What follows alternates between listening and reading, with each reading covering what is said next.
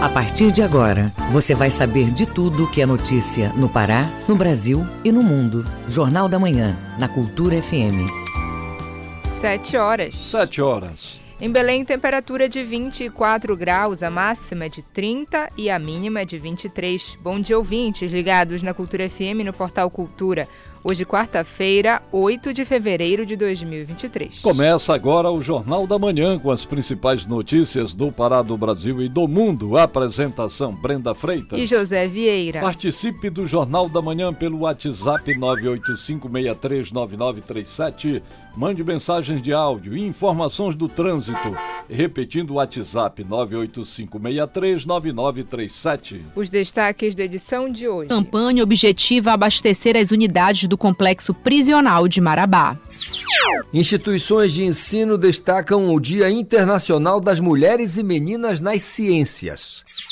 Nenhuma empresa se inscreve para participar do edital do transporte coletivo de Belém. Circuito Mangueirosa retorna com programação especial ao Carnaval de Belém. Tem também as notícias do esporte. CBF sorteia confrontos da Copa do Brasil. STJD julga caso de Paragominas e Bragantino nesta quarta.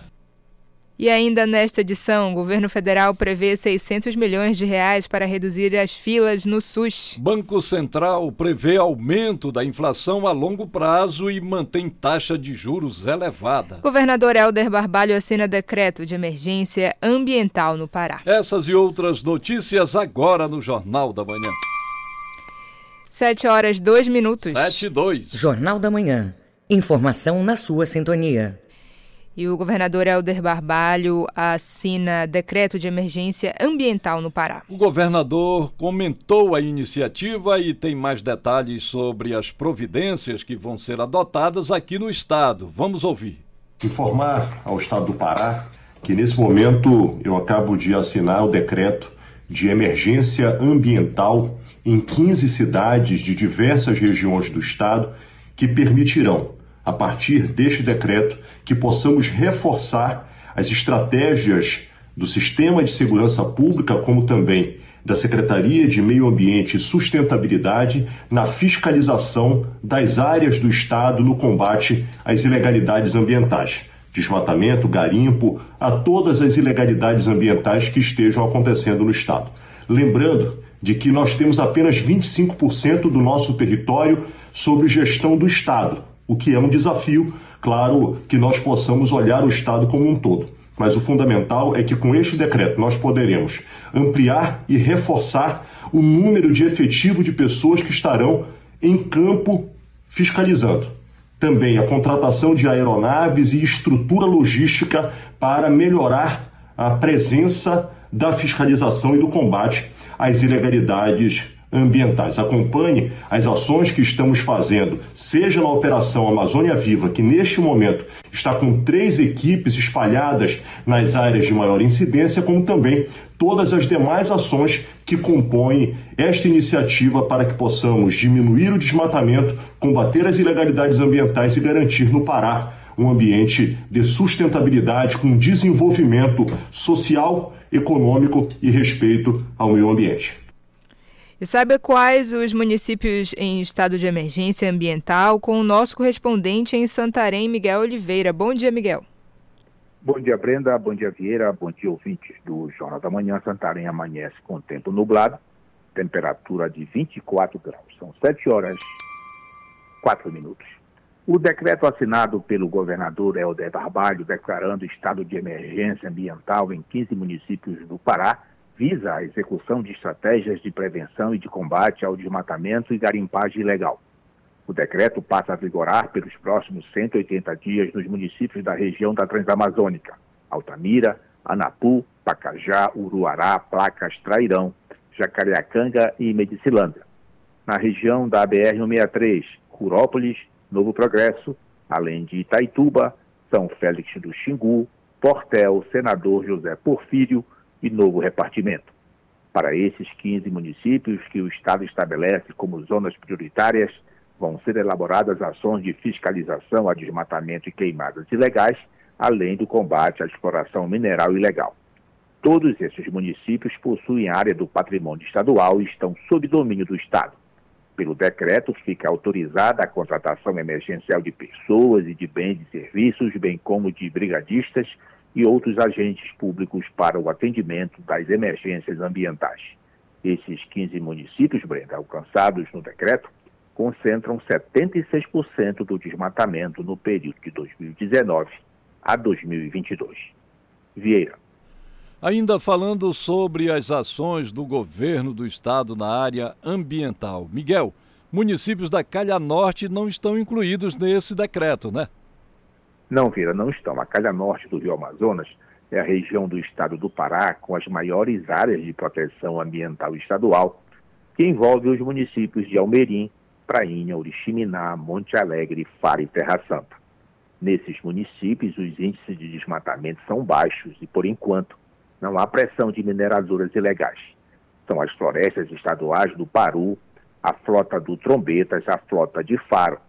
Tem ainda a Estação Ecológica Grão-Pará e a Reserva Biológica do Maicuru, totalizando 12 milhões 800 mil hectares. De Santarém, Miguel Oliveira para o Jornal da Manhã. Muito obrigada, Miguel. Bom dia e bom trabalho. Sete horas e seis minutos. Sete e seis. Jornal da Manhã na Cultura FM.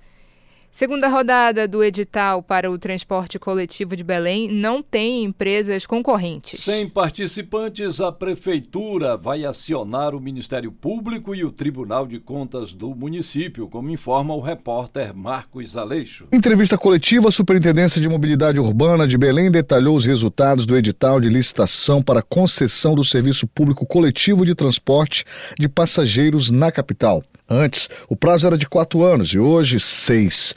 Mais uma vez, não houve participação das empresas do transporte. A superintendente da CEMOB, Ana Borges, fala das providências. A partir de agora, nós vamos ter uma sequência de reuniões com o Ministério Público, justamente com o TCM e inclusive com a própria Câmara Municipal, para nós buscarmos uma ação é, conjunta em relação à licitação do transporte público da capital. Na verdade, não houve pedido feito formal aos empresários, não houve formalização de um segundo pedido de resposta é, na segunda fase da licitação. Segundo a CEMOB, não há intercorrência entre a instituição e os empresários e que o Ministério Público e o TCM vão ser acionados para buscar uma solução para o transporte público da capital, destaca Ana Borges. As reuniões estão sendo agendadas da forma mais célere possível. Todos nós queremos resolver o problema que nos assola a todos, Todos nós somos impactados pela questão do transporte público. O que todos nós queremos também é a mesma coisa: é um transporte de qualidade. Talvez o que varia é o que é qualidade para um e o que não é para outro. E o que a população deseja também, além de transporte, é regularidade. Não é qualquer transporte, mas é um transporte regular e digno. A gente só quer isso. A gente quer uma prestação de serviço adequada. A primeira abertura do edital ocorreu em 26 de dezembro do ano passado, onde não houve interessado. O edital prevê também um sistema de informações aos usuários que vão poder acompanhar o itinerário do veículo e o tempo de chegada nas paradas de ônibus. Ao fim dos primeiros dois anos, 20% da frota já deverão possuir ar-condicionado. Marcos Aleixo para o Jornal da Manhã. Secretário Especial da Saúde Indígena do Ministério da Saúde, Ricardo Weibe Tapeba, afirmou nesta terça-feira que houve aparelhamento político no Serviço Público de Assistência à Saúde do Povo Yanomami, em Roraima. Tapeba, em entrevista coletiva concedida em Boa Vista, disse que os indígenas experimentaram aparelhamento político e foram vítimas de oligarquias em Roraima. A agenda com a programação do Círio de Nazaré 2023 foi lançada nesta terça-feira. A maior procissão acontece apenas em outubro, mas celebrações já começam no próximo domingo, dia 12, em Belém. A primeira ação será do projeto Círio Todo Dia, que vai completar o trajeto da procissão começando às 7h30 da manhã. E a próxima será nos dias 3 e 4 de março com um projeto na Praça com Maria realizado na Praça Santuário às sete da noite. Sete horas nove minutos. Sete e nove. Jornal da Manhã, na Cultura FM. Política. Governo federal prevê 600 milhões de reais para reduzir as filas no SUS. A prioridade é para a redução da espera das chamadas cirurgias eletivas. Confira na reportagem de Alain Barbosa da agência Rádio Web. O Ministério da Saúde oficializou no Diário Oficial da União, da segunda-feira, a Política Nacional de Redução das Filas de Cirurgias Eletivas. A previsão de investimento do governo federal é de 600 milhões de reais para dar acesso a milhares de brasileiros, tanto a cirurgias eletivas quanto a procedimentos especializados. A estimativa do Ministério é realizar cerca de 461 mil cirurgias e 922 mil procedimentos em todo o país. Em evento de lançamento da política e da inauguração do complexo Supercentro Carioca de Saúde na cidade do Rio de Janeiro, a ministra Nízia Trindade explicou que o trabalho será realizado de acordo com as necessidades das unidades federativas. Com esse lançamento, nós estamos trabalhando com os planos de cada estado do Brasil para que a gente possa avançar a partir de uma visão das necessidades de cada estado. Vamos começar com as cirurgias e vamos caminhar é, para os exames diagnósticos, para a questão das especialidades, de uma forma muito integrada com estados e municípios. O presidente Lula também falou da necessidade de facilitar o acesso da população mais carente aos serviços especializados no SUS. Porque a vida do povo pobre, do povo mais humilde, ele até tem acesso a uma UPA, ele até tem acesso a um centro de saúde para fazer a sua primeira consulta. Mas quando o médico pede para ele visitar um outro especialista que vai cuidar do seu olho, que vai cuidar, sabe, de uma imagem, que vai cuidar de qualquer outra especialidade, ele não tem. O programa de redução de filas de cirurgias eletivas, de exames, diagnósticos e especialidades é uma das metas prioritárias dos 100 dias do governo. O investimento do Ministério da Saúde representará um acréscimo entre 20% e 40% no total já realizado na rede pública. Inicialmente serão repassados 200 milhões de reais para apoio aos planos estaduais para a redução das filas de cirurgias e posteriormente 400 milhões de reais serão investidos no atendimento especializado. De Brasília, Alain Barbosa. Banco Central informa que piorou a expectativa de inflação a longo prazo no Brasil. E a taxa básica de juros continua elevada e será mantida em meio à polêmica com o governo. A reportagem é de Alexandre Figueiredo, da agência Rádio Web. O Comitê de Política Monetária do Banco Central, o Copom, divulgou nesta terça a ata da sua última reunião. No documento, o comitê ressalta que houve uma piora nas expectativas para a inflação a longo prazo. Além disso, o órgão manteve a taxa básica de juros em 13,75%. Mas o que isso indica? Para o conselheiro federal e coordenador da Comissão de Política Econômica do Conselho Federal de Economia, Fernando de Aquino, a mensagem é direta. Isso é uma forma muito perversa de controle da inflação, porque a gente não tem que se chama excesso de demanda, a economia já está desaquecida. Então, com a taxa de juros nessa altura, você reduz a atividade econômica, aumenta o desemprego, as pessoas compram menos na tentativa das empresas baixarem ou manterem o preço para que assim a inflação possa ser controlada. O órgão também afirmou no documento que, se necessário, pode aumentar ainda mais a taxa de juros, o que tem desagradado o presidente Luiz Inácio Lula da Silva, do PT, conforme declarações recentes sobre a gestão do Banco Central. Para que isso não aconteça, o economista detalha alternativas para evitar esse aumento da taxa de juros. A gente precisa agir nos mercados. A gente pode utilizar imposto de importação e exportação para tentar incentivar esse controle de preços. A gente pode usar estoques reguladores de produtos eh, agropecuários. A gente pode utilizar desenvolvimento da matriz energética do país para que ela opere com custo de produção menor e com isso a gente teria um controle da inflação ao longo do tempo. De acordo com o Copom, as decisões sobre juros demoram de 6 a 18 meses para ter impacto pleno na economia. Para 2023, a meta da inflação foi fixada em 3,25% e será considerada formalmente cumprida se oscilar entre 1,75% e 4,75%. Agência Rádio Web. Produção e reportagem: Alexandre Figueiredo. Concessionária de energia alerta para o furto de cabos de transmissão. A prática é crime e coloca em risco a vida de quem pratica. Informações com o repórter Marcos Aleixo. O furto de cabos de energia elétrica tem sido uma das principais causas de acidente, além de ser crime no Código Penal Brasileiro, com a variação da pena de 1 a 4 anos de reclusão, com acréscimo de multa, além de colocar em risco a vida de quem comete o ato, prejudica também o atendimento em hospitais e atendimento domiciliar. A técnica em segurança do trabalho da Equatorial Pará, Elizabeth Macedo, dá mais detalhes. Essa prática ilegal e perigosa é realizada para o roubo e a retirada do cobre de metal presente na estrutura que é revendido pelos criminosos. Além de danificar as estruturas, o fornecimento de energia também pode ser prejudicado.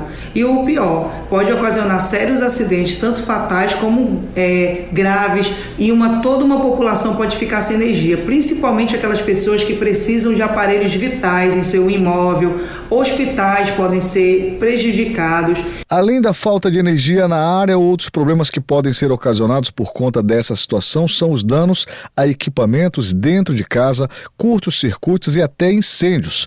Quem presenciar o furto de cabos ou suspeitar de alguma atividade ilegal, deve acionar a Polícia Militar pelo telefone 190.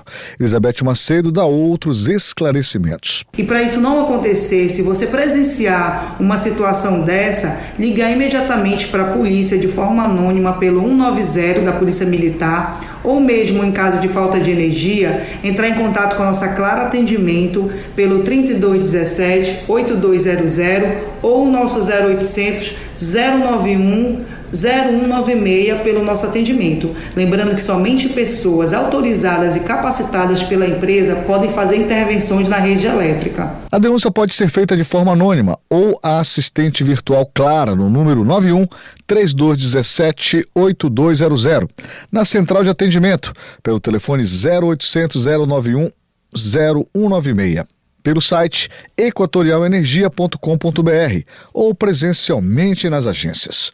Marcos Aleixo para o Jornal da Manhã. 7 horas 16 minutos. 7 e 16. Ouça a seguir no Jornal da Manhã. Profissionais do SUS recebem treinamento para atender Yanomamis. Cultura FM, aqui você ouve primeiro, a gente volta já. Estamos apresentando Jornal da Manhã.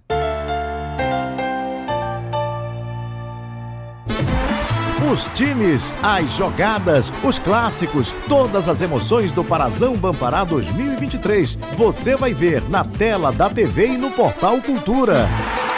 Parazão Bampará 2023. Transmissão ao vivo e exclusiva para todo o estado. Organize a torcida e não perca os jogos do seu time. Parazão Bampará 2023. Ao vivo e exclusivo na TV e no portal Cultura.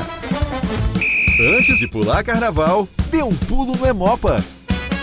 A vida corre solta no coração da gente. É a magia do carnaval. No bloco sangue bom, joga o braço pra frente. Tua vida é sensacional. Neste carnaval, ganhe 10 no quesito solidariedade. Doe sangue no Emopa e compartilhe toda a sua alegria de viver. Emopa, Governo do Pará. Pra construir ou reformar, é melhor ter sempre em quem confiar. O pedreiro adorou, a arquiteta aprovou, Dona Maria, essa sempre confiou. Da cozinha sala de estar, VGA é o melhor lugar para construir ou reformar. Pode confiar, VGA. VGA Casa e Construção, Domingos Marreiros, entre 14 e Castelo. Cultura FM. Aqui você ouve música paraense. É difícil querer te sentir sem poder. É andar contra a parede. E o pior é não ter o teu jeito de amar. Música brasileira. Não há nada que me deixa desse jeito assim. Cultura FM 93,7.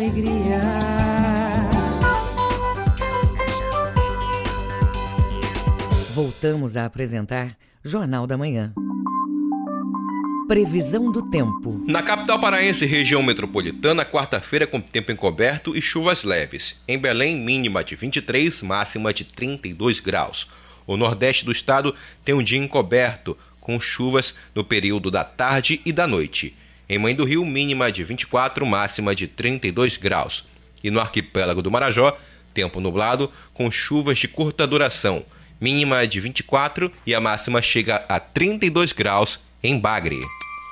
7 horas 19 minutos. 7 e 19. Jornal da Manhã. Você é o primeiro a saber.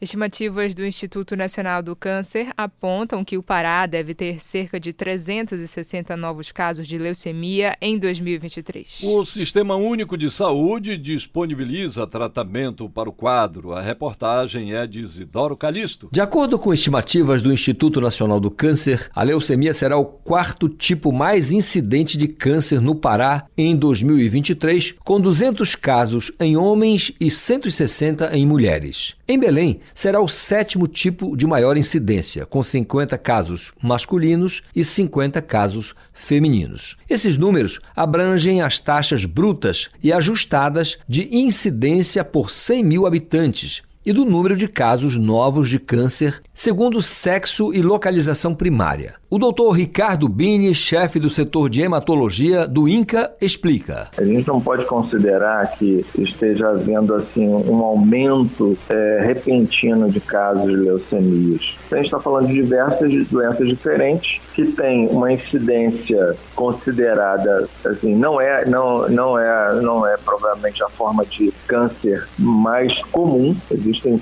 outras formas de câncer mais comuns câncer de mama, câncer de pulmão, é, câncer de próstata, câncer de intestino, porém é significativo. No Brasil, de acordo com o Instituto Nacional do Câncer, o número de casos novos de leucemia estimados para cada ano do triênio 2020-2022 foi de 5.920 casos em homens e de 4.890 casos em mulheres. Esses valores correspondem a um risco estimado de 5,67 casos novos a cada 100 mil homens e 4,56 para cada 100 mil mulheres. Ainda segundo o Instituto, em 2019 ocorreram 7.370 mortes por leucemia no Brasil. O Dr. Ricardo Bini, chefe do setor de hematologia do Instituto Nacional do Câncer, comenta: As políticas em que é, se realça a necessidade de diminuir o tabagismo,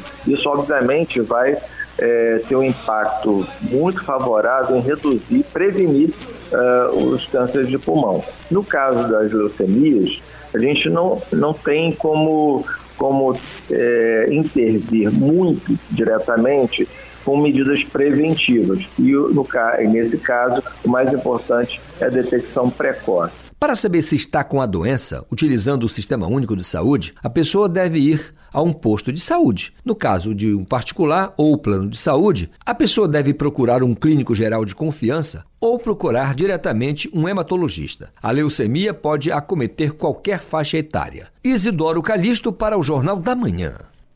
Campanha Dê uma chance para quem quer virar a página Doe Livros. Objetivo é abastecer as unidades do Complexo Prisional de Marabá. A iniciativa é do Ministério Público do Pará as informações com a repórter Tamires Nicolau. Com o objetivo de melhorar o desenvolvimento do projeto de remissão de pena por meio da leitura, no complexo prisional de Marabá, o Ministério Público do Estado lança a campanha Dê uma chance para quem quer virar a página Doe Livros.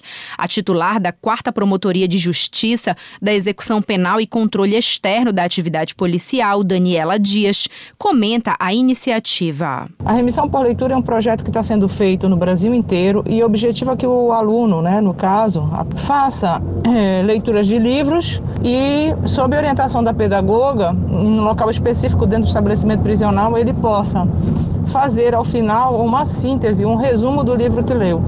Isso é uma iniciativa importante, inovadora, principalmente em estabelecimentos prisionais em que a gente não consegue, em função do espaço prisional, da arquitetura prisional, a gente não consegue ter salas de aula para ter o ensino formal. Então, basicamente, a ideia é beneficiar os, os internos com a possibilidade de realizar a leitura de livros, a, a realização de seus resumos como forma de remir pena. Podem ser doados livros de qualquer gênero literário usados e em boas condições de uso. A titular da Quarta Promotoria de Justiça da Execução Penal e Controle Externo da Atividade Policial, Daniela Dias, fala sobre a relevância da leitura. Eu creio que a leitura é uma, é uma forma estupenda da gente mudar é, o processo reflexivo. A leitura é uma forma de a gente ver o mundo por outras lentes. É quando a gente lê uma obra literária, quando a gente lê um autor, um autor, a gente tem condições de adquirir melhor vocabulário, compreender melhor a estrutura a, do texto e mais que isso, a gente acaba por assumir uma perspectiva crítica que antes a gente não tinha, só com essa leitura. Com certeza o conhecimento é um caminho saudável, salutar e sólido para que a pessoa se transforme, para que a pessoa tenha é, novos processos reflexivos e tenha uh, uma maneira diferente de se portar diante dos fatos da vida. As doações podem ser feitas de 8 da manhã às 5 da tarde no prédio das Promotorias de Justiça de Marabá, localizado na Rua das Flores, sem número. Tamires Nicolau, para o Jornal da Manhã.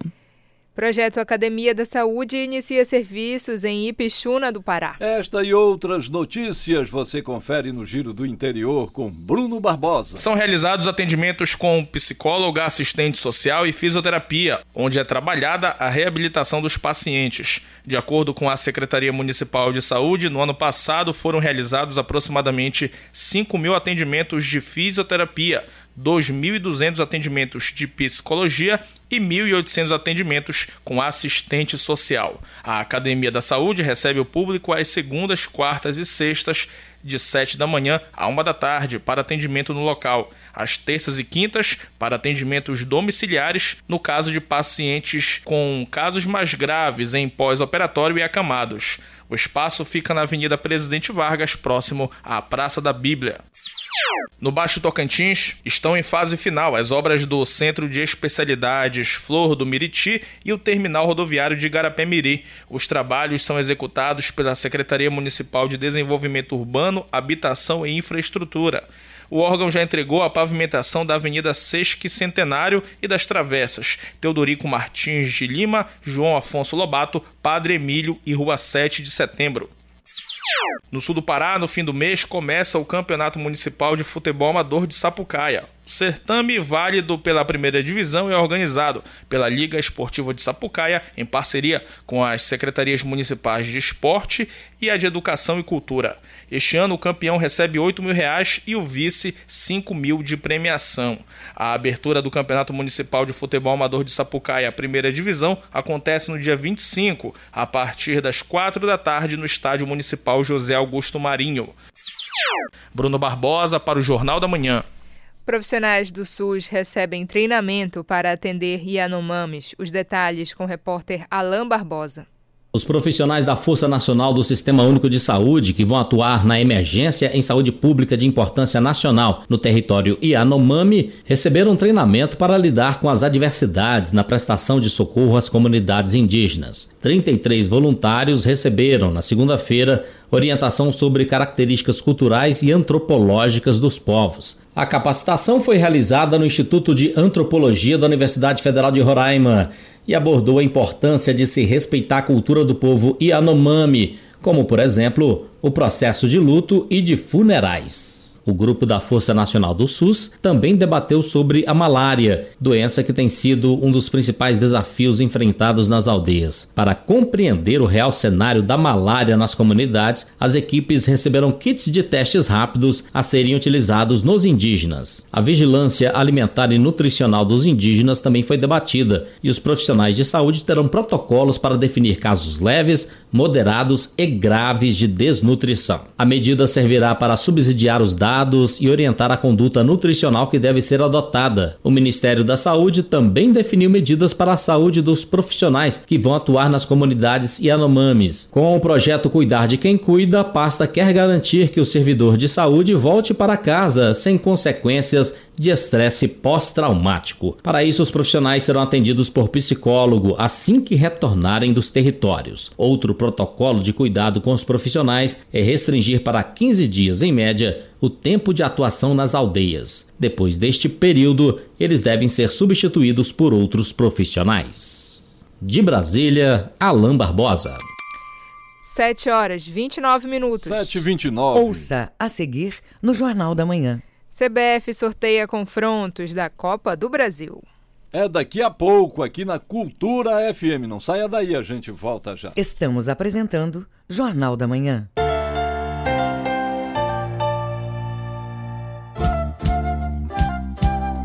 ZYD 233, 93,7 MHz.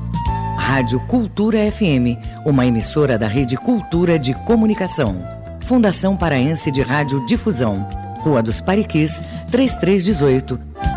Base operacional, Avenida Almirante Barroso, 735. Belém, Pará, Amazônia, Brasil. Minuto do Parazão.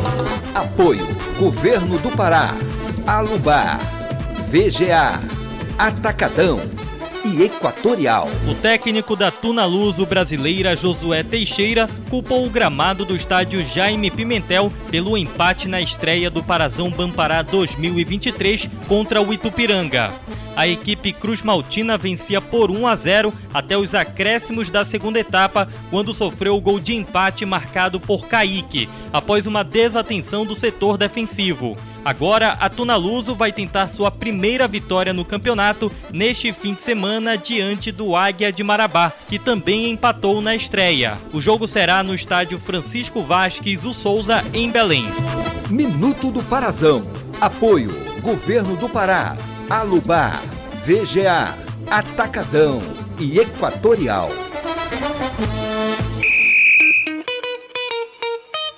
Cultura FM. Aqui você ouve música paraense. Te querer, eu te quis de cara.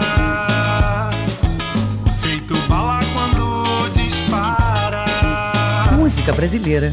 Você é a letra mais linda do alfabeto. Você é a letra do nome do meu bem querer. Cultura FM 93,7.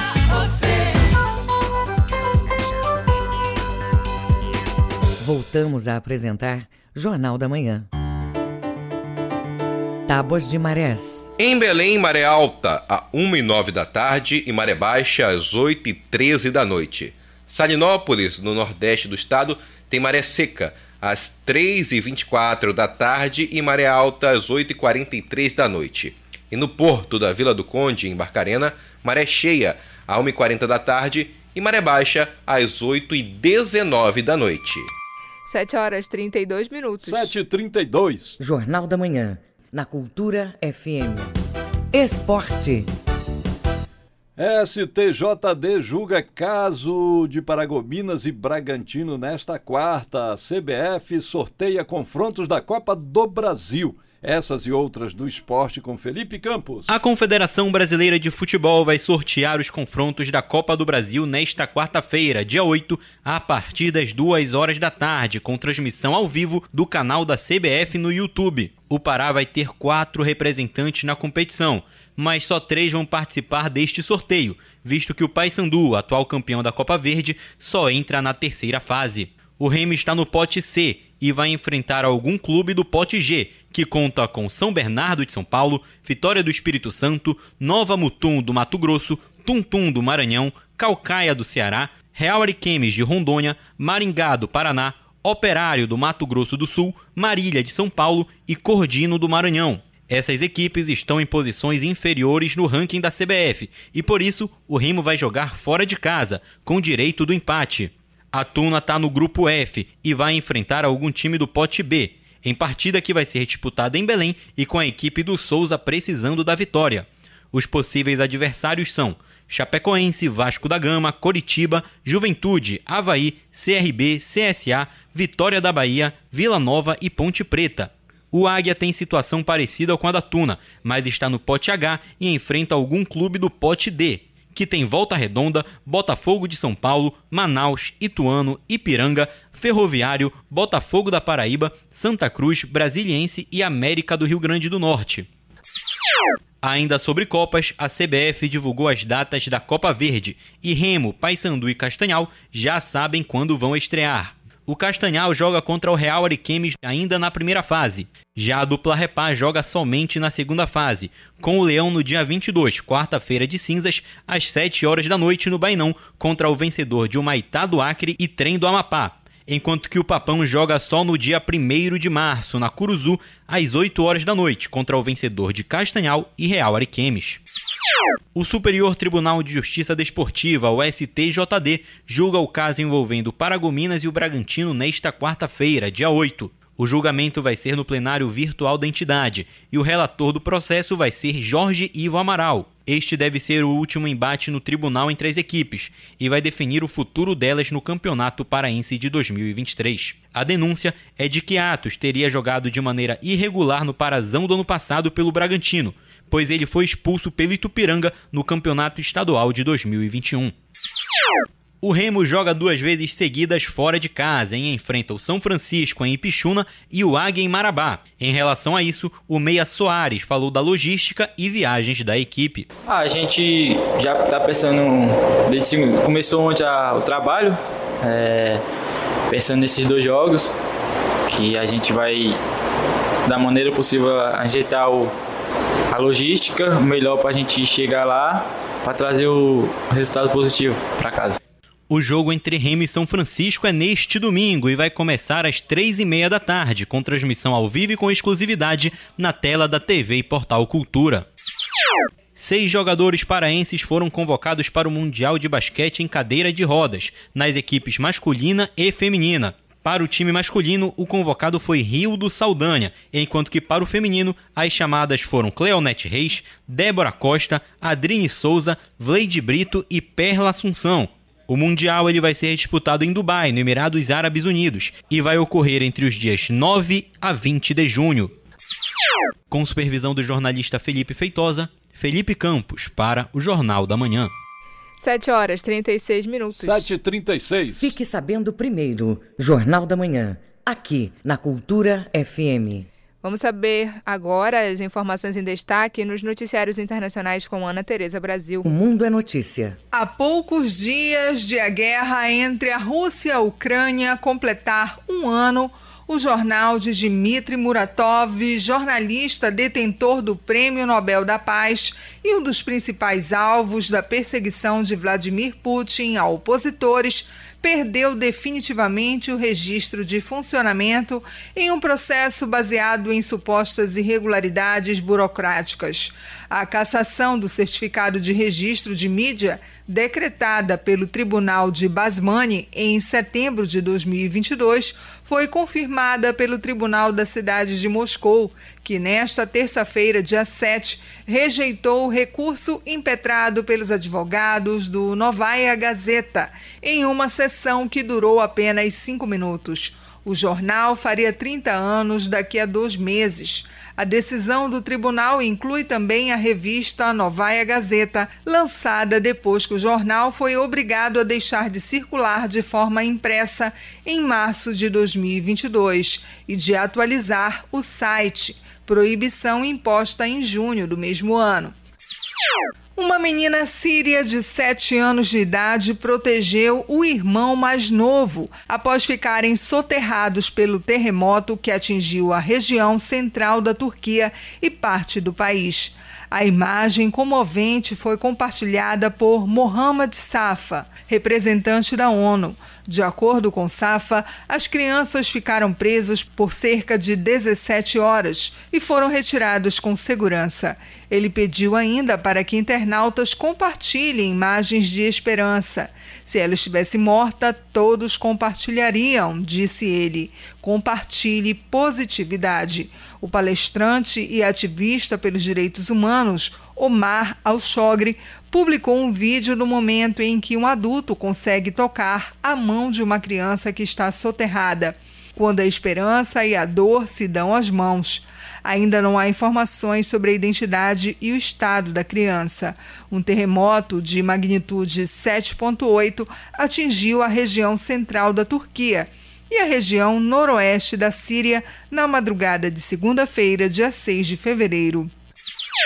Com informações da agência Media Talks e também do UOL Internacional, Ana Tereza Brasil para o Jornal da Manhã. 7 horas 39 minutos. 7h39. Jornal da Manhã. Informação na sua sintonia. Dia Internacional das Mulheres na Ciência é comemorado em 11 de fevereiro. A data marca a participação feminina nos campos de pesquisa. E para marcar a data, o IFPA vai promover uma série de atividades sobre o tema. A reportagem é de Isidoro Calixto. Desde 2016, o Dia Internacional das Mulheres e Meninas nas Ciências é comemorado em 11 de fevereiro, data aprovada pela Assembleia Geral em 2015 e celebrada pelas Nações Unidas e pela Unesco. A ideia é destacar a pauta, visto que ainda são necessários esforços para a participação igualitária das mulheres nas ciências. Nos dias 9 e 10 de fevereiro, a Pró-Reitoria de Pesquisa, Pós-Graduação e Inovação do IFPA realiza uma edição do Meninas na Ciência, como explica Ana Paula Palheta, Pró-Reitora de Pesquisa do Instituto. Esta é uma ação voltada para o desenvolvimento de carreiras femininas na área da pesquisa. Nossas meninas e mulheres, discentes e servidoras, se reúnem nesses dias ah, para realizar aquilo que para a gente deveria ser algo bem comum, mas infelizmente ainda não é, que é ter a nossa presença garantida no mundo científico. A gente espera que com esse evento o Instituto Federal do Pará continue contribuindo com a sociedade e reafirme o seu compromisso com a igualdade de gênero e com a pluralidade das existências. Dados da ONU e da Unesco apontam que as mulheres representam menos de 30% dos pesquisadores no mundo todo e demonstram como ainda persistem as barreiras e a baixa representatividade para mulheres e meninas, sobretudo em áreas como ciência, tecnologia, engenharia e matemática. O evento Meninas das Ciências é destinado a cientistas que atuam em projetos de pesquisa com atividades de ciência, tecnologia e inovação no IFPA. O principal objetivo é aproximar as meninas pesquisadoras ao papel de uma mulher cientista em diferentes áreas de atuação. Germana Sales, diretora de pesquisa da Universidade Federal do Pará, comenta. A valorização do papel da mulher na ciência é imprescindível e à medida que a participação das mulheres na produção científica se intensifica, mais se torna necessário citar as descobertas e inovações que tiveram ao longo da história. Essas inovações, claro, né, com a participação feminina. Hoje em dia, né, é elevada a assimetria e disparidade entre os gêneros, como também são pouco celebrados os feitos em que protagonizam nomes femininos. E os desafios contribuem para uma maior visibilidade dessas mulheres cientistas na busca pela igualdade, pela valorização equiparação e reconhecimento das suas contribuições. A proposta das instituições de ensino é a formação de um ideário mais plural de ciência, tecnologia e inovação, abrindo horizontes às meninas pesquisadoras dos mais diversos campi e, dessa maneira, contribuir com novas propostas de imersão em atividades inovadoras de ensino, pesquisa e extensão. Isidoro Calixto para o Jornal da Manhã. Número de inadimplentes muito endividados cresce em 2022. O número saltou de 37% para 42%, como você acompanha na reportagem de Rafaela Martinez. O índice de consumidores que se consideraram muito endividados durante o segundo semestre de 2022 cresceu na comparação com o mesmo período do ano anterior. Uma pesquisa realizada pela empresa de inteligência analítica Boa Vista revela que o percentual ficou em 42% contra 37% em 2021. O economista da Boa Vista, Flávio Calife, conta que um dos motivos que explicam esse aumento é o fim de ações como o auxílio emergencial e a postergação de dívidas por conta da pandemia. Que trouxe o maior problema em relação ao consumidor foi a questão dos preços, né, da inflação, que aumentou bastante pós-pandemia. Esperava-se alguma consequência da pandemia, mas essa foi um pouco mais forte do que esperado. A inflação que era de 2%, 3% lá durante a pandemia passou para 10%, até 12% de inflação. Isso corroeu bastante o poder de compra do consumidor e outras coisas aconteceram. Então você teve aumento de juros, né, o consumidor com mais dívidas que ajudaram bastante nesse cenário de da situação financeira do consumidor. Apesar desses fatores, o levantamento mostra que o desemprego foi apontado por 30% dos entrevistados como o principal motivo para deixar de honrar seus pagamentos. Na sequência, 26% apontam a diminuição da renda como razão para inadimplência. Para o especialista, a expectativa é de melhora progressiva no cenário em 2023. O mercado de trabalho está se recuperando, a gente vê que a inflação também está recuando, então esses efeitos estão melhorando. Claro, demora um pouquinho para que isso chegue à situação financeira uh, do consumidor. O consumidor está começando a tomar menos crédito, o ritmo de crescimento do crédito diminuiu, os juros ainda há uma, uma pequena indefinição, mas a expectativa geral é que haja assim, algum crescimento de inadimplência, ainda é feito do que esses fatores ser 2022, mas um crescimento bem menor. O levantamento da Boa Vista mostra ainda que os gastos com alimentação alimentação, pagamento de contas diversas e contratação de empréstimo completam a lista dos principais produtos, bens ou serviços adquiridos que ocasionaram a restrição. Agência Rádio Web, produção e reportagem, Rafaela Martinez. 7 horas 45 minutos. 7h45. Ouça a seguir no Jornal da Manhã. Vamos saber da expectativa da escola de samba Rancho Não Posso Me Amofinar para o desfile do Carnaval de Belém. Cultura FM, aqui você ouve primeiro, a gente volta já. Estamos apresentando Jornal da Manhã.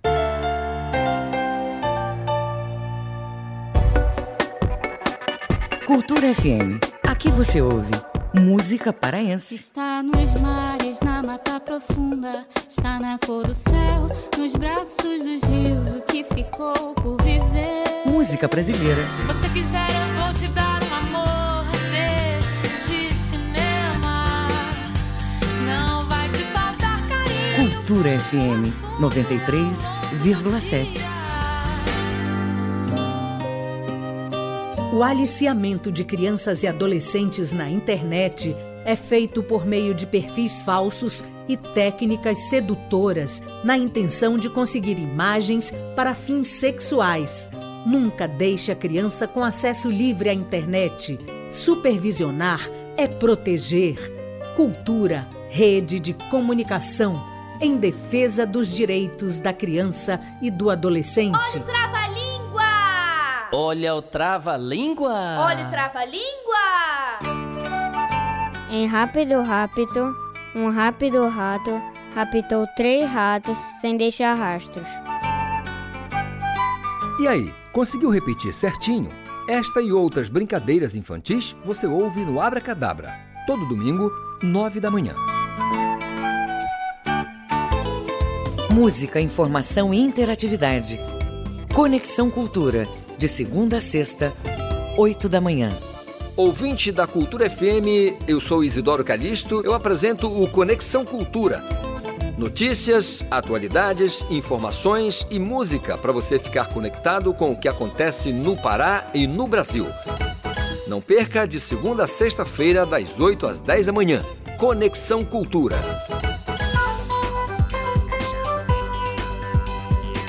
Voltamos a apresentar Jornal da Manhã. Previsão do tempo. No oeste paraense, céu nublado pela parte da manhã e à tarde. Mínima de 23, máxima de 31 graus em Curuá. O sudoeste paraense tem chuvas leves a moderadas no período da manhã e da noite. Medicilândia registra temperatura mínima de 21 e máxima de 30 graus. E no sudeste paraense, predomínio de céu encoberto nesta quarta-feira. Em Marabá, a variação de temperatura fica entre 22 até 31 graus. 7 horas e 48 minutos. 7 e 48 Jornal da Manhã, na Cultura FM. Uma das atividades que pode auxiliar no combate à timidez de crianças e adolescentes é a prática do teatro. E na reportagem de Tamires Nicolau, vamos saber como essa prática trouxe resultados positivos. Acompanhe. A timidez diminui as relações interpessoais e causa a fuga do contato social com outras pessoas. Esse padrão abrange todas as idades e pode ser iniciado na infância. O psicólogo clínico Paulo Roberto Costa explica a timidez infantil e dá dicas de como ajudar as crianças. Algumas crianças são tímidas porque a sua autoconfiança não foi reforçada devidamente. Quando elas vão apresentar ou falar algumas coisas, às vezes elas não são tão estimuladas pelos pais a fazerem isso. E aí acabam que elas se escondem ou evitam contato social por conta disso. É muitas das vezes um diálogo com o pai, um diálogo bem fluido, sabe, conversando com, de como estão as coisas, é, sem tantas restrições, é uma boa para ajudar as crianças assim. É, é, claro, psicoterapia também ajuda muito, porque o psicólogo vai conversar com a criança e ela vai estar aberta a falar algumas coisas, e assim ela ganha mais autoconfiança para tentar novos relacionamentos na família e se expor a novas situações. Crianças tímidas têm dificuldade de fazer novas amizades e de se enturmar na escola. Esse comportamento passa a ser um problema quando a inibição evolui para fobia, que pode causar prejuízos sociais, familiares e até depressão. A arte do teatro pode ajudar nesse comportamento, além de evitar a evolução de casos mais graves. O ator da Companhia Teatral Musas, Kezinho Houston, ressalta os benefícios. Fazer teatro é uma atividade que contribui muito para o desenvolvimento das crianças. A sociabilidade da criança melhora, a autoestima da criança melhora, a criatividade da criança melhora. Todos os aspectos físicos e psicológicos de uma criança que faz teatro melhora, porque a gente aqui no teatro a gente busca todos os exercícios fazer voltados para esses desenvolvimentos. E aí, principalmente a perca da timidez. A criança perde a timidez. Então, assim, muito importante fazer teatro. O teatro também pode ajudar na socialização, na autoestima, criatividade e confiança. A estudante Lisadora Coelho tem sete anos e conta o que faz nas aulas. Fazer teatro mesmo, aí a gente tem desenhos, várias coisas, tipo dinâmica. É, a gente faz uma brincadeira aqui, simplesmente. Aí a gente pode brincar, a gente pode fazer várias coisas. Eu gosto de fazer meu personagem, eu gosto de fazer várias coisas, tipo dinâmica, essas coisas. No dia da apresentação do espetáculo, eu sinto uma animação. Desinibição e autonomia são outros benefícios do teatro. Tamires Nicolau, para o Jornal da Manhã. Secretaria de Estado de Saúde Pública abre inscrições para a terceira edição do Festival Talentos. As inscrições podem ser feitas nas áreas de artes visuais e música e dança. Informações com Hanna Franco. Neste ano, o terceiro Festival Talentos vai ser apresentado em dois períodos, com exibição de artes visuais na Galeria Benedito Nunes, no Centur, e uma programação voltada para música e dança no Teatro da Paz. Os eventos vão ser transmitidos ao vivo pela TV Cultura e no canal do YouTube do Governo do Pará. A coordenadora estadual de políticas para o autismo da CESPA, Nayara Barbalho, comenta a iniciativa.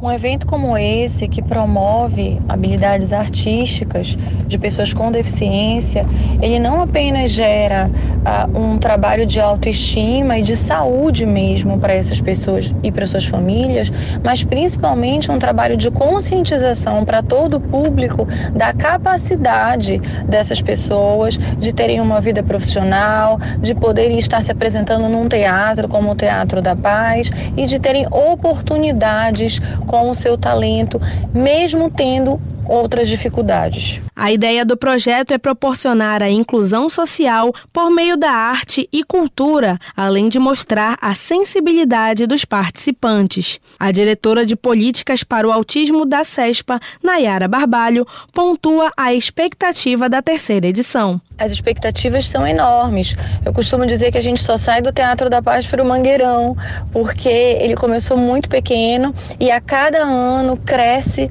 É, na última versão, nós tivemos um Teatro da Paz lotado, com pessoas que ficaram sim de fora, porque nós não conseguimos atender a todo o público. Então, provavelmente, esse ano nós teremos ainda mais público para ouvir, né, para se emocionar nesse trabalho. As inscrições são gratuitas e podem ser feitas até o dia 13 deste mês no site saude.pa.gov.br.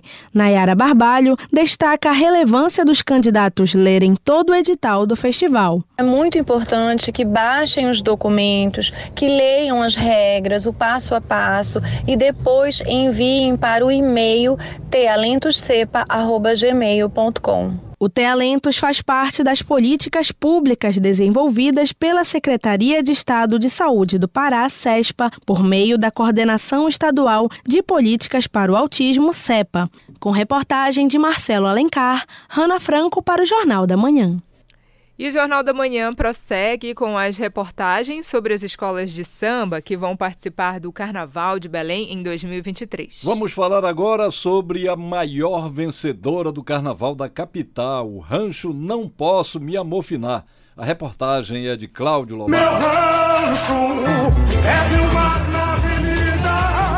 85 anos de história e 28 títulos de campeão do Carnaval de Belém. O currículo do rancho, não posso me amofinar, fala por si só. A escola é a quarta mais antiga do Carnaval brasileiro e a mais antiga do norte do país. Uma potência do Carnaval e da vida social dos Jurunas, onde ajuda a comunidade a se reconhecer como parte e força da cidade. O atual presidente da escola, Jackson Santarém, faz um balanço dessa história. Lanche essa potência hoje, não só no carnaval, como na parte social também, é muito forte na parte social. E o crescimento do rancho né, foi através do crescimento do nosso carnaval também. Né? Aí veio a parte social, né, com vários projetos, e hoje chegamos, chegou com esse nome que eles trabalham com essa tradição, não só por ser a quarta escola mais antiga do Brasil, a pioneira do norte,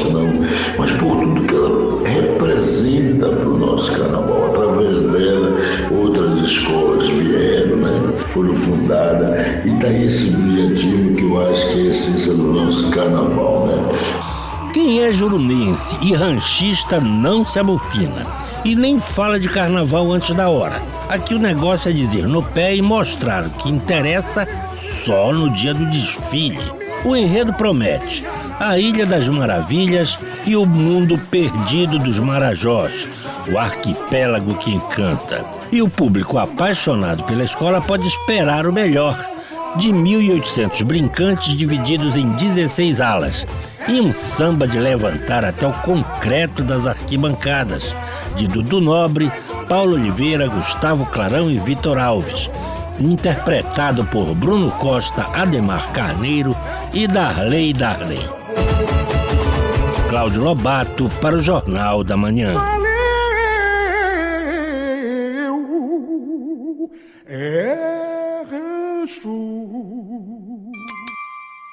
7 horas e 57 minutos. 7 e 57 termina aqui o Jornal da Manhã desta quarta-feira, 8 de fevereiro de 2023. A apresentação foi de Brenda Freitas e José Vieira. Outras notícias você confere durante nossa programação. Fique agora com Conexão Cultura. Um excelente dia para você e até amanhã. Um bom dia a todos e até amanhã. O Jornal da Manhã é uma realização da Central Cultura de Jornalismo.